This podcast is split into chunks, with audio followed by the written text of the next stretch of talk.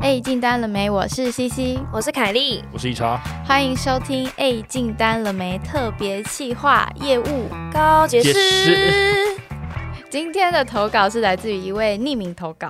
那他说呢，真的很感谢有这个节目，在我还没有进到业务的领域，我就开始听了，很高兴你们愿意分享你们的人生跟工作经验，也就是因此而与众不同，让我想去试试看我的人生是否也可以像你们一样遇到那么多特别的人，而不是只有数据充满我的世界。也希望这个节目可以一直持续下去，让业务新手的我有一盏光明灯。前情提要：研究所毕业后，我第一份工作是是从事研发人员、生科类别的，但做不到一年，我真的觉得没有兴趣，所以决定试试看别种工作性质。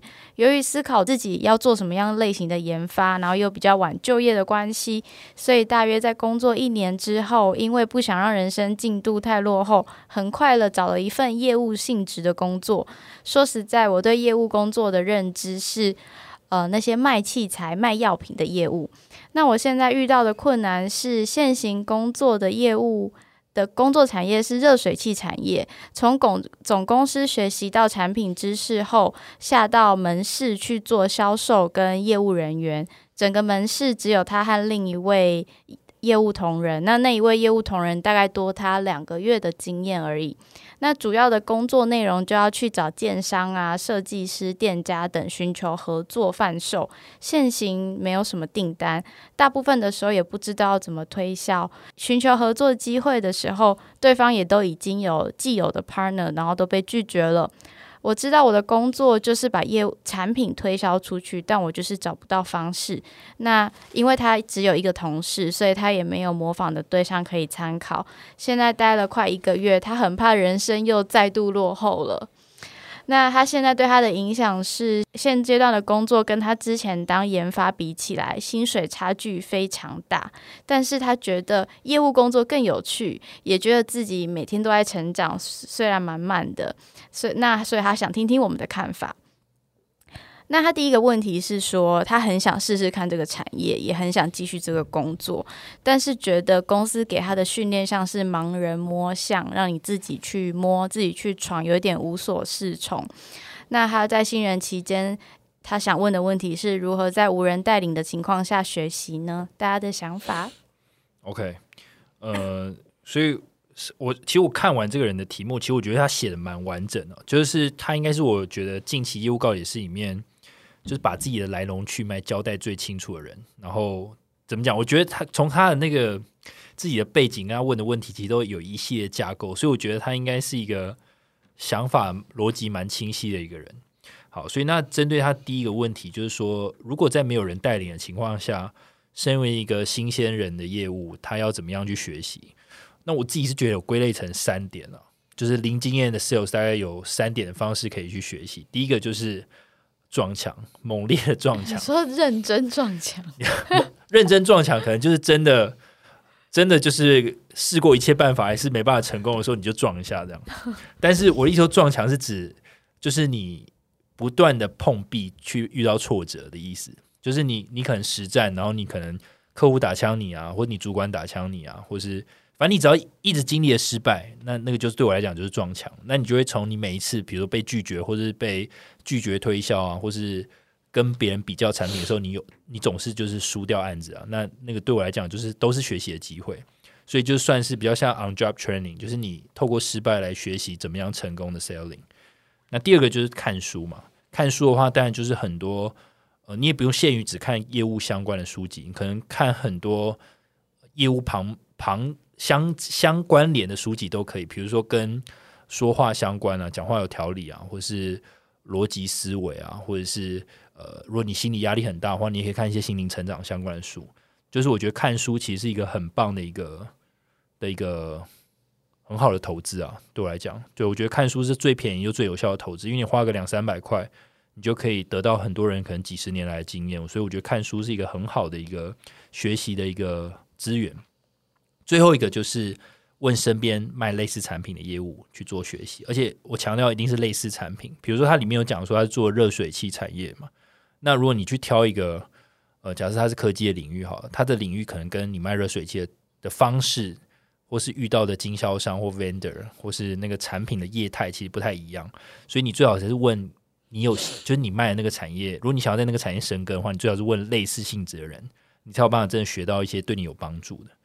对，那他有说他现在在现在的公司其实没有人带他，因为他只有一个一个同才嘛，那同才好像也是一个业务新手，所以我觉得。在这种情况下，如果公司又没有给你很足够的训练的话，又没有 mentor 来带你，那其实你的阵亡率本来就会比较高。这样，所以你可以尝试看看我上面提的这三个方法。呃，我自己的话就是补充，我会去找这个产业里面最强的前几个品牌，因为通常这个产业里面最强的前几个品牌的教育训练会做的特别完善。所以我会去看他们的 YouTube，或者是他们有没有一些 training 的东西，然后去看他们的业务是怎么讲这个产品的。可可他们找到前几家公司他们内部业务训练的教材吗？比如说，我我不确定啊，因为我我也不知道热水器产业是怎么样。但比如说，我现在在卖看的卖的模组。那我就不知道要怎么卖这个东西，那我就会去看，因为像前几大品牌，业界最厉害的，通常他们都会在展场会请那个业务讲一段，嗯，然后会拍那种侧录的小短片。那我会透过那种小短片去看那个这个大品牌里面这些经经验老道的业务是怎么对怎么销售，他们怎么讲这个东西到底是什么的。懂懂，对对对，所以他可能可以去看一下樱花的 sales 是怎么卖的。有可能可能有那些展览的侧录了，就很吵杂的那种侧录，对不对？对。那我自己的想法是因为我看题目，其实最后一句它的重点会放在说他很害怕试用期结束，那业绩达不到被遣散嘛。所以我我在想，他因为如果身为新人，尤其在业务新人，一定都会很怕说我业绩达不到，然后被遣散啊，或是我是不是就没有能力做这个？这一这有这种想法是这种担心是很正常的。但当我们就是已经当业务一阵子了之后，其实你我觉得可以先把你有没有达到业绩，或者是你这三个月内一定要做到什么的这个想法先放掉，因为你这个想法放掉，你才不会那么害怕失败。不然你就会变成很害怕失败，然后有很多事情你可能反而不敢尝试，或者是很多问题你会困在你自己的担忧里面，你反而就不敢做了。你如果因为听起来你对业务是非常有兴趣，那它可能会是你未来十几年、二十几年的一个职涯。所以这三个月我觉得可以，我知道是很难，可是我觉得这三个月你先不要想太多，说你业绩达不达得到，因为你放掉这个，你去做做对的事情，像刚刚理查跟 C E 讲，你做对的事情，如果你的公司是有意要留下真的厉害的业务的话，他看到你的努力，他一定会把你留下来。嗯，所以而且因为你的叙述里面没有提到主管的存在。但是我相信是有主管，而且我我觉得不知道你这个品牌是不是台湾的老板自创的。那如果你跟老板的距离不会非常远，或是你可以问主管的话，就多把握可以问主管的机会。我觉得 worst case 可能他真的没有主管，worst case 啊，看看起来是没有。因为如果有业绩，他一定是要 report 给别人的哦，不可能没有主管的啦。我觉得一定要 report，只是主管有没有要鸟你而已。或者是可以争取一些跟资深业务去跑客户的机会，就那一定不是你的业绩，但你可以旁听，就知道人家到底是怎么。因为一定有别的门市嘛，因为你现在是只有你自己自己的门市，然后你的同事也是很新的，你没办法问。那我觉得你的主管也有可能是不太管你的人，但是机会我觉得自己找来，所以你就去烦你的主管，不管主管怎么白眼你，或是觉得哈你这个都不会都没关系，就是多问他，然后或者是去争取说我能不能。呃，比如说有排休的时候，那我去别的门市，我看别的门市人怎么做。嗯，对，就是机会，我觉得可以自己找。那如果你都待在你的门市里面，然后跟一样的人相处，问一样的问题的话，我觉得就不太可能会成长。嗯，对。好，那接下来第二题是，呃，若我若我真的把业务当做我的人生规划，我是不是应该找一个教育训练更加全面，或至少有业务前辈可以模仿的工作呢？问题就是他要不要换工作呢？我这边直接写兄弟，你有答案了。没有啦，我我是觉得啦，我个人好不好？我个人意见，我不知道凯莉跟 C 怎么想，但我觉得他面试的时候就应该问说，这间公司有没有 mentor，因为尤其他又是一个业务新手，对，因为像我，反正就起码就算是我好，我我三十岁，我在面试我现在的公司的时候，我也是问说，现在这间公司到底有没有 mentor，因为我我自自认为自己还很菜。所以我就觉得我还是需要 mentor。所以我觉得面试的时候真的要问有没有 mentor 啊？对我，我觉得他可能没有问。那呃，所以我觉得 mentor 是一个。如果你要换工作的话，你一定要问有没有 mentor。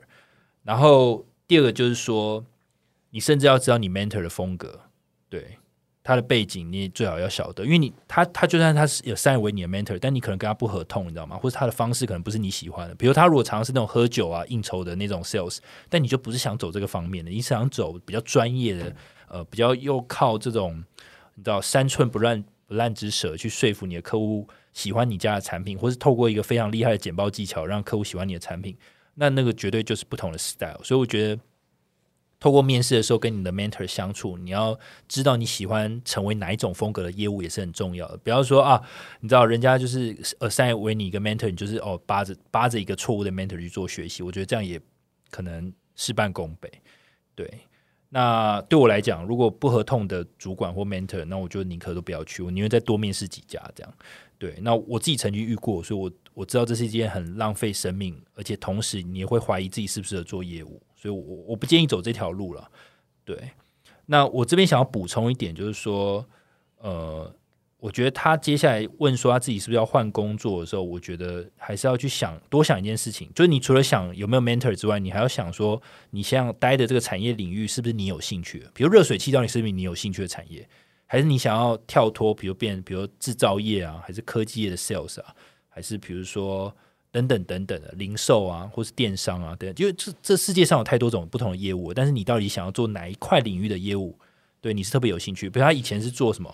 生科、生物科技。对，生物科技，那你是不是有可能生科啊，或者药厂那些，你可能会更有关联性？我不晓得，但是你自己要去判断，就是可不可以运用你原本的专业搭上。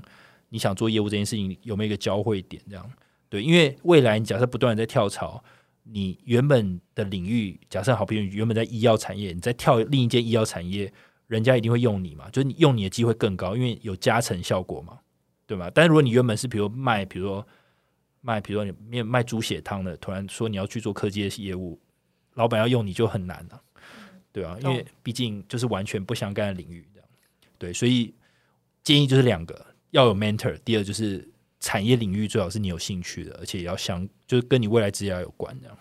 我自己觉得有没有 mentor，我反而觉得看个性，因为像我就很需要 mentor，不然我会乱乱的这样。可是我觉得有一些人好像不喜欢有 mentor，他自己会 figure out 他自己的风格，嗯，因为他很因为有些人可能 mentor 跟他的个风格完全不一样，他会有一种被局限的感觉，所以我觉得是看个人。但如果你会觉得有 mentor，你才不会那么乱的话，那的确，你下一份工作就像理查讲的，你如果面试，你要记得要问这个问题。对，但我觉得我，但我还是觉得一个公司你会不会遇到好的 mentor，真的是很运气。嗯，对，我觉得这个不管你面试再怎么问，你再怎么去观察，我觉得那个主管最后能不能给你很大的帮助，真的运气成分占多数。嗯，所以最重要还是你自己。就算你的直属主管不是一个很好的 mentor，那你也可以找别人当 mentor。就我还是觉得机会应该还是自己去找的。对对，靠自己还是比较实在。对对对对，你因为你身边一定有很会当业务的人，不一定一定要从你的公司得到。嗯，你的朋友、你的朋友的朋友等等的，一定有很多很厉害的人。那我觉得你都可以去问他们。对，同意。我觉得就是回到当初你选这份工作的原因，因为他说他当初选这份工作是有点着急嘛。但我想着急之外，一定还有别的原因。你想一下，你当初的那些原因，跟你现在在做这件事情有没有办法达成？那或者可以采取凯莉或是理查刚刚给的建议，先试试看，再试一个月、两个月再说，先不要急着要赶快抓下一个。有点像浮木的感觉嘛？如果以他现在那么着急的感觉，对对对，要我觉得就真的很赞同，就是先冷静一下，这样不用急着换，可以先冷静看看哪边要改啊。如果都很确定这个公司没办法给你你要的，那你再慢慢去找这样。对，而且他是他是匿名，但他有给我们他的年纪，他一直提到他很怕自己落后大家，可他才二十六岁，好，对啊，你没有落后大家啦，你有点。就是太给自己压力太大了。嗯，好，那他第三个问题是，那他下个阶段的，其实他是延续上一个要不要换工作问的嘛？他说，那接下来到底要继续做业务，还是像有人建议从业务助理开始做起呢？嗯好，我好，虽然虽然我刚刚有点想要多回应他二十六岁这件事情，但我们要去先从他这一题开始讲啊。我觉得二十六岁不留到所有问题结束我们再谈，毕竟那是额外的话题嘛。好，那他他是问说，这也是好像之前很多人会问哦，就是说如果要做业务，是不是要从业主开始干起？然后他更屌，他说，诶，要不要再从门市？就是门市人员好像也是可以。但我是觉得，我觉得业务跟门市人员或是做业主的工作性质，或是不太一样了。就是做的事情真的不太一样。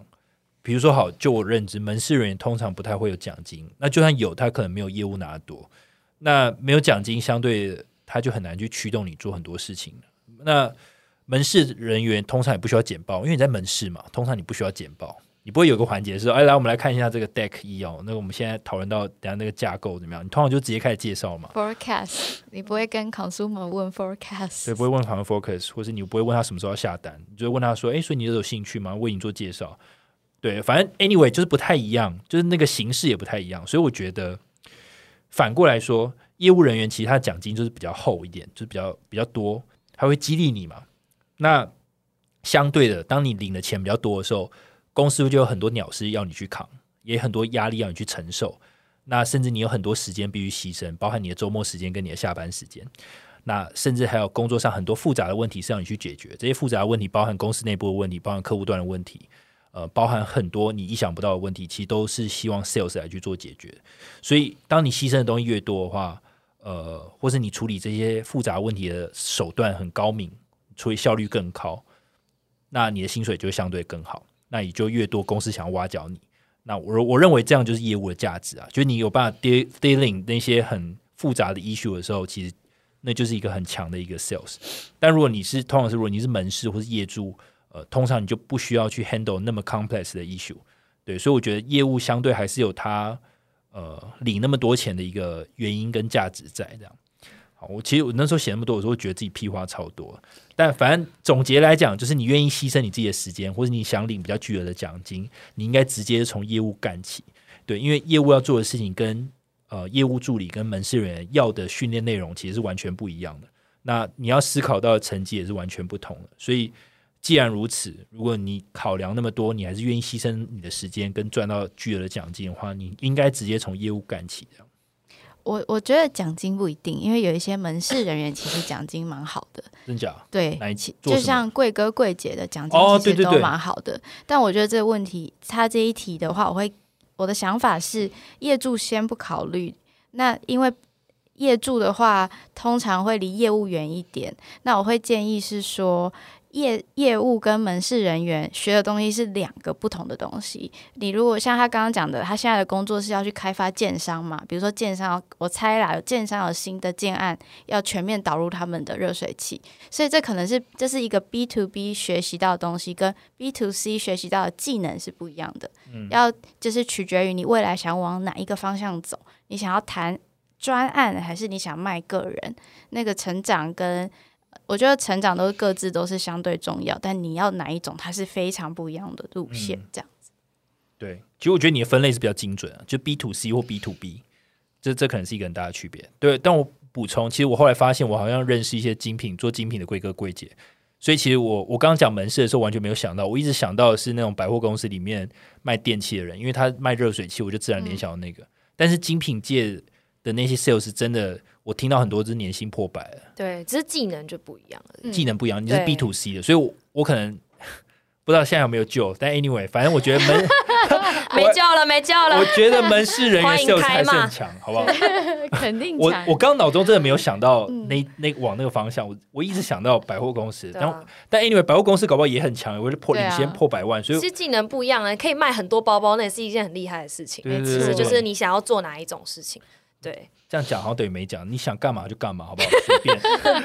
对啊，因为听起来他比较想要做 B to B 的业务啊，感觉感受了。我我觉得是，我觉得他有一点慌张，然后还要然后赶快看有没有别的路走。这对，但是可以试试看业务啦。嗯如果说听你前面的叙述的话，而且他现在门市的比例也占他的工作比例是两到三成，上面写，所以就是可能他业务比例还是比较高，嗯那就可以继续这样做下去，这样。对啊好，那接下来他说，那现阶段的他有一点挣扎的他，可以做些什么增强自己的业务技能呢？或者是可以让他之后应聘业务的更顺利呢？我我觉得有三点啊，也是我觉得哦有三点，但有一些是我之前讲过，有两点是我后来才补上的，到底几点？总共三点，超级多，总共三点，只是一个是 old school，一个是 new school。OK 好 OK，第一个就是我之前讲嘛，就你考一点证照嘛。如果你你这个东西是很需要一些专业的话，你就考一点证照。但我不知道热水器有没有证照啊？嗯热水器的证照应该是修热水器的证照，你说技师类的证对，照这样，技师类的证照。不确定，不确定。如果你会修，那你介绍起来不是也很很合适吗？嗯，嗯，对吧？可能有他们就是技师那种管线类的专业这样子，对啊，比如说对它这个排线啊怎么设计啊，哎，就是比樱花屌，哎，然后维修起来的也比较便宜，所以你一现在看起来比较贵，但是其实一年下来加维修起保养等等，其实你比较划算现在干嘛？好像开卖你对啊，每个人都 樱花 OK，大概嘛是这样的架构大。概是这样的架构，对。然后第二个就是练习表达，说话有条理，那就是请听我们上一集，请听我们上一集。如果你你讲话有条理，那前提是你脑子要想得清楚嘛。那你脑子想清楚，就是你可不可以归列出一些那个产品的卖点，可能归类成三点。就像我们现在讲，我一直讲三点。那你讲话有条理，那自然你的你的客人或你的客户就自然会比较信你嘛。好，那最后一个就是我我个人觉得蛮重要的，就是尤其对新人。然后包含我现在这个年纪，我也觉得蛮重要，就是你要对数字感到敏感，以及对数字的关联性要有一点，就有点有点感觉。那我我觉得这样讲蛮抽象，所以我也举个例子哦，就是你可以从管理自己的收入跟支出来去做训练。那意思是什么？就是你把你这个月的收入是多少，把它记录下来，跟你的支出是多少，把它记录下来，就有点像是那叫什么？那叫什么？记账哦，有点像在记账就是记账就是嘛。那你可以讲一下原因吗？为什么要对数字跟有敏感跟感到关联？我我刚刚讲的只是记账的层次，其实没有到对数字敏感。其实你把数字记起来之后，你就可以知道你每月的花费是多少，然后你总收入是多少。我说对于业务的重要性，哦，对为什么你会觉得需要这个技能？好，因为业务就是在做业绩，业绩就是数字。那这个业绩怎么来？一定你你有业绩，一定会有成本嘛，跟有 price 嘛，就是你卖给客户的价格跟你你手上的 cost。那有些业务期，你就要很知道说，你这个产品你要卖多少 GP，所以你要知道怎么算嘛，就是你的 GP 要多少，毛利是多少，然后或者是说你的占比是多少，比如你 cost 占整个金额是比例是多少，那我们把这个东西跑掉的话，你的金额是多少？所以其实有很多种算法，所以你对数字要很敏感。那我刚讲，你只是记账，你可能没有感觉，但是如果你去想说，好，今天我收入减掉支出，就是我可可动用的所得嘛，你可以把它拿去存定存，或你拿去投资股票，或你要做其他事业上的投资，那你要知道你要拆多少比例出来嘛？那你要知道你的投资回报率是多少，那你都要去计算了，那你就要对数字很敏感，你不能不知道说你每个月的支出怎么来怎么去，你这样都不知道。就可以练习到了。这对，你可以练习，嗯就你自己做一个 Excel 表，继续玩这些，你就你就会对你的金额，就是你对你的财产很有掌握度。同时你在玩案子的时候，你也会你有办法掌握你的盘，比如说你有多少货你要出给客户，你这个月要做多少业绩，你可以自己列一个表，然后你就会很有 sense。我这样讲，你们俩听得懂吗？懂啊嗯好，那这样代表他应该也可以听得懂喽。Hopefully 听不懂欢迎开骂。那我我自己的想法是，呃可以到我们的 A 进单了没的 Facebook，我们有置顶一个文章，是我们整理很多我们以前讲业务技巧的一些主题。还在吗？还在还在还在。所以如果你有特别对于某一块，比如说啊，有人有呃采购要刁难我怎么办啊？工程师呃跟其他 PM 没办法沟通怎么办？什么等等的这种，你有很特定的问题，你可以去听我们的集数。对，我们都有分享我们过去一些惨痛的经验。那再来是我觉得有一个很重要的，但是现在听起来很剥削，但我觉得很重要，就是就是一定要先知道自己的优点跟缺点是什么。就是你在当业务的时候，有些人是很会聊天，很讨人喜欢，嗯，然后可是他的缺点可能是他很不细心，他很冲动，可这些东西。呃，你把这些东西都是下意识的，把它变成有意识的。好不好的地方，尽量把它遮掩起来，不用改进了，太累了。但是好的地方，一定要把它猛烈的突出。像有些人是很不会聊天的，可是可能很对数字非常敏锐，嗯，对架构非常清楚，他可以介绍产品介绍得非常完美。好，比如说你觉得你的优点是什么？你做业务的优点？我觉得我就是不知道哎、没有，这是一个闲聊，不要压力。对了，好，我觉得、哦、我要想一下，我之前有整理过，哎，可我现在忘记了。很会聊天吗？不会，我是一个很不会聊天的人。哦，你是跟朋友之间很会聊天？对，但我在工作上非常不会聊天。但我觉得我是一个可以把一个东西谈得很清楚的人。哦，对我不会把东西弄得很模糊，然后让客人都搞不清楚这一切在干嘛，然后一切乱成一团这样。OK，没有在影射任何人，但是我的意思就是说，没有，因为理查一直看着我这样斜眼笑，我想说你干嘛一直看着我没有啊，我我脑中在想说，没有，我刚刚脑中在想说，如果都很模糊，然后最后还签单，那也蛮屌啊。对，但是我就是不太，当然我也有把事情搞砸过啊。可是我至少在前面讲规格的时候啊，讲案子的时候，我是尽量都让客人当下是他可以买单的，他会觉得，诶，你家产品不错。但是他我清楚知道他不是因为喜欢我这个人，因为我没有要花时间跟他聊天什么的嘛。可是他是喜欢我们家的产品。好，OK，所以你是可以把事情讲很清楚。好，define very clear。好，那换 C C，你呢？你觉得你最做业务最大的优点是什么？聊天，你很很会聊天，所以你的 软实力很强，所以你是很会跟客户聊天。对，但我就比较不细心，所以就像 K 刚刚讲那样，没有，他没有在影射任何人，我是啊，什么东西？啊对我刚刚绝对没有影射任何人。所以你很会聊天，所以你可以很会跟客户成为好朋友的关系，然后他对会很喜欢你。对。那如果至于规格要详细，我就会把 PM 排出来，或者我会请 PM 整理给我。那都是通常都是先跟客户取得一个很好的关系，培养好了之后，才会是确定订单，然后才会谈细节。嗯，通常比较像这种方式。其实你们俩合体就无敌了，就像那个赛亚人、悟空跟达尔合体。然后那我理查呢？我我自己觉得，我后来想想，其实我我觉得我的优点是我很乐于学习。嗯，我懂。，就是我的学习是，反正我被骂，那我就学起来。我反正我我不足我就学这样。不会怕啦，不会逃避，对，对不对？只有一个东西我会怕，就是流程，但流程也可以学。反正就是我是很愿意学习的的人，这样。所以其实你可以，我们刚刚举这三个人，我们三个人的例子，就是说你要去找出你自己的优点。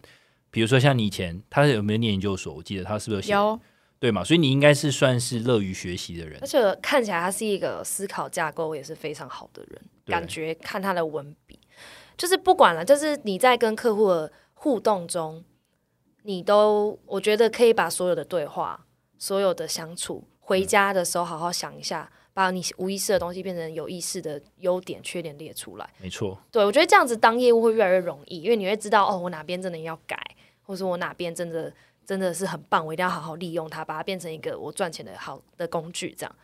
然后再来就是，我觉得一定要多问，而且我觉得不只是那个主管跟资深的人可以问，客户也是一个很好的学习对象。其实跟客户合作，客户我们的产品，我觉得很多客户都非常了解。嗯，就比如说他卖热水器给建商设计师，说不定他也超懂的。对，什么样子的款式放在哪边，或什么什么，有时候你可能都没有他懂，那你就问他没关系啊。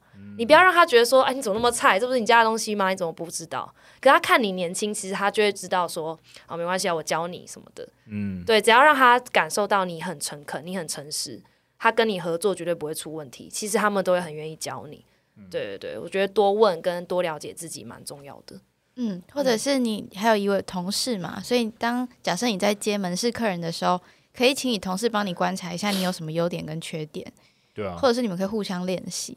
或是帮忙录影一下，我觉得录影也是一个不错啊，练习看一下自己讲话的时候那个给人的感觉，对你自己买不买单嘛？其实我觉得我们刚刚给的建议，实际要做都蛮难的。就比如说，请自己讲一遍卖产品，请别人录影，或者去问客人啊，问资深的。其实我觉得都会有点拉不下脸，你知道吗？嗯你想着要做的时候，可是就是你必须要逼自己，就从我觉得他不要给自己那么大压力，就从简单的开始，从简单慢慢来，就是你觉得可以做的，慢慢来啦。对，不要一直给自己很大压力，这样这样对。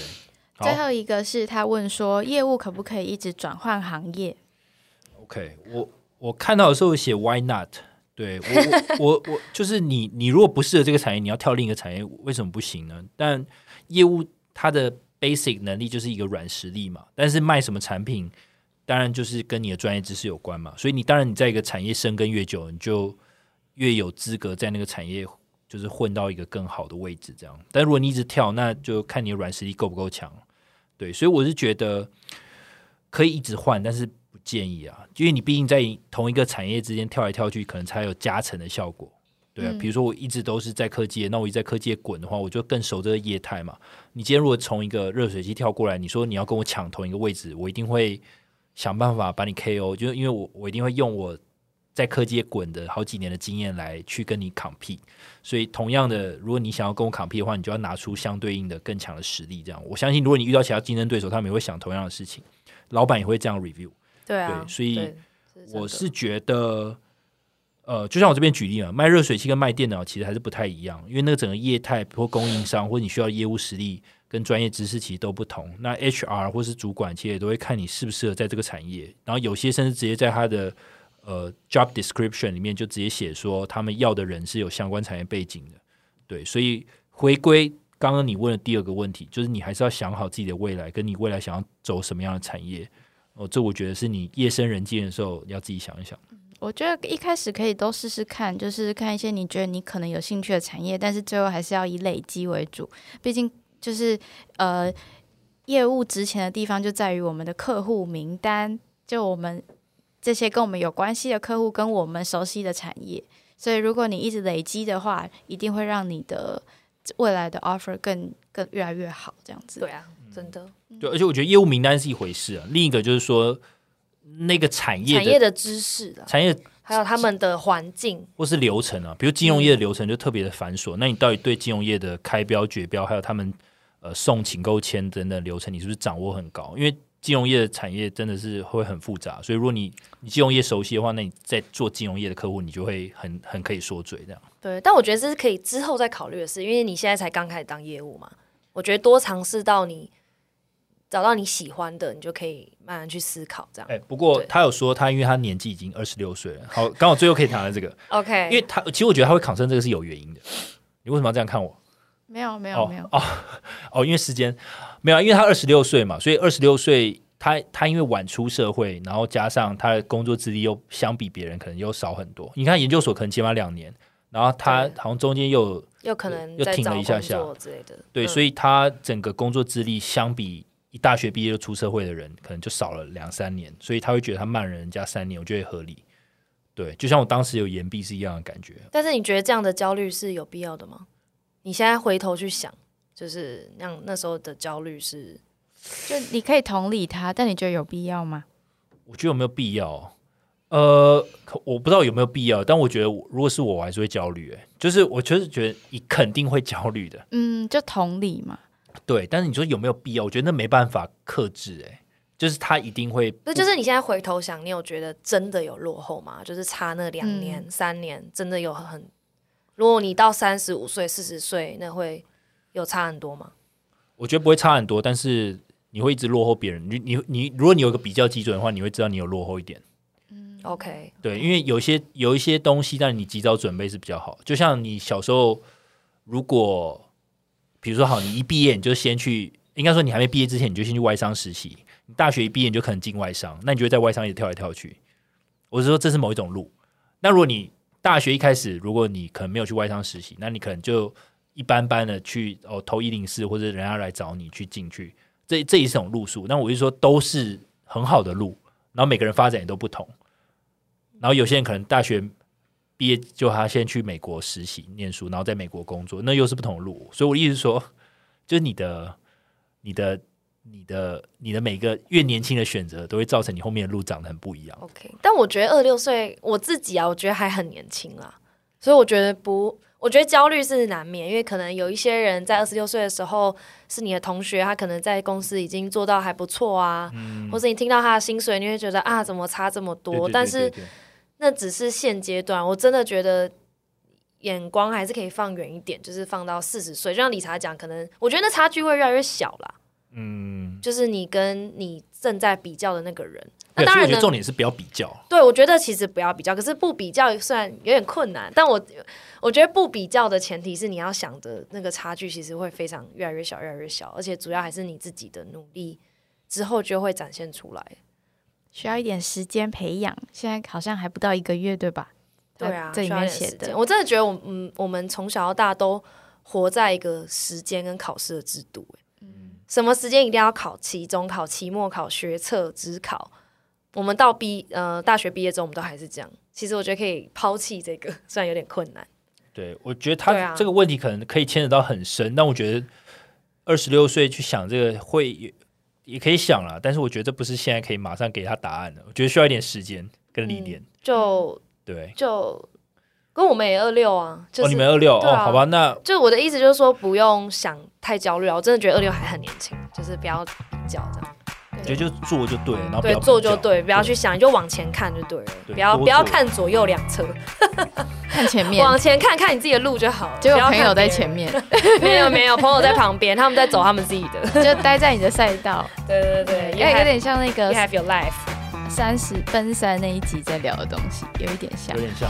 好，那希望就是今天的这个告解的回复有帮助到你。那也相信，不管是我们三个谁的建议，你都可以拿来实验看看，看适不适合你自己。那也期待你的好消息，或期待你任给我们任何的 feedback。好，那今天就到这边喽。我们 Podcast 每周三更新，我们在 Apple Podcast、Spotify、s o n g on、KKBox、First Story 和 Music Box 上都有更新，请大家继续支持我们哦。大家拜拜。拜拜拜。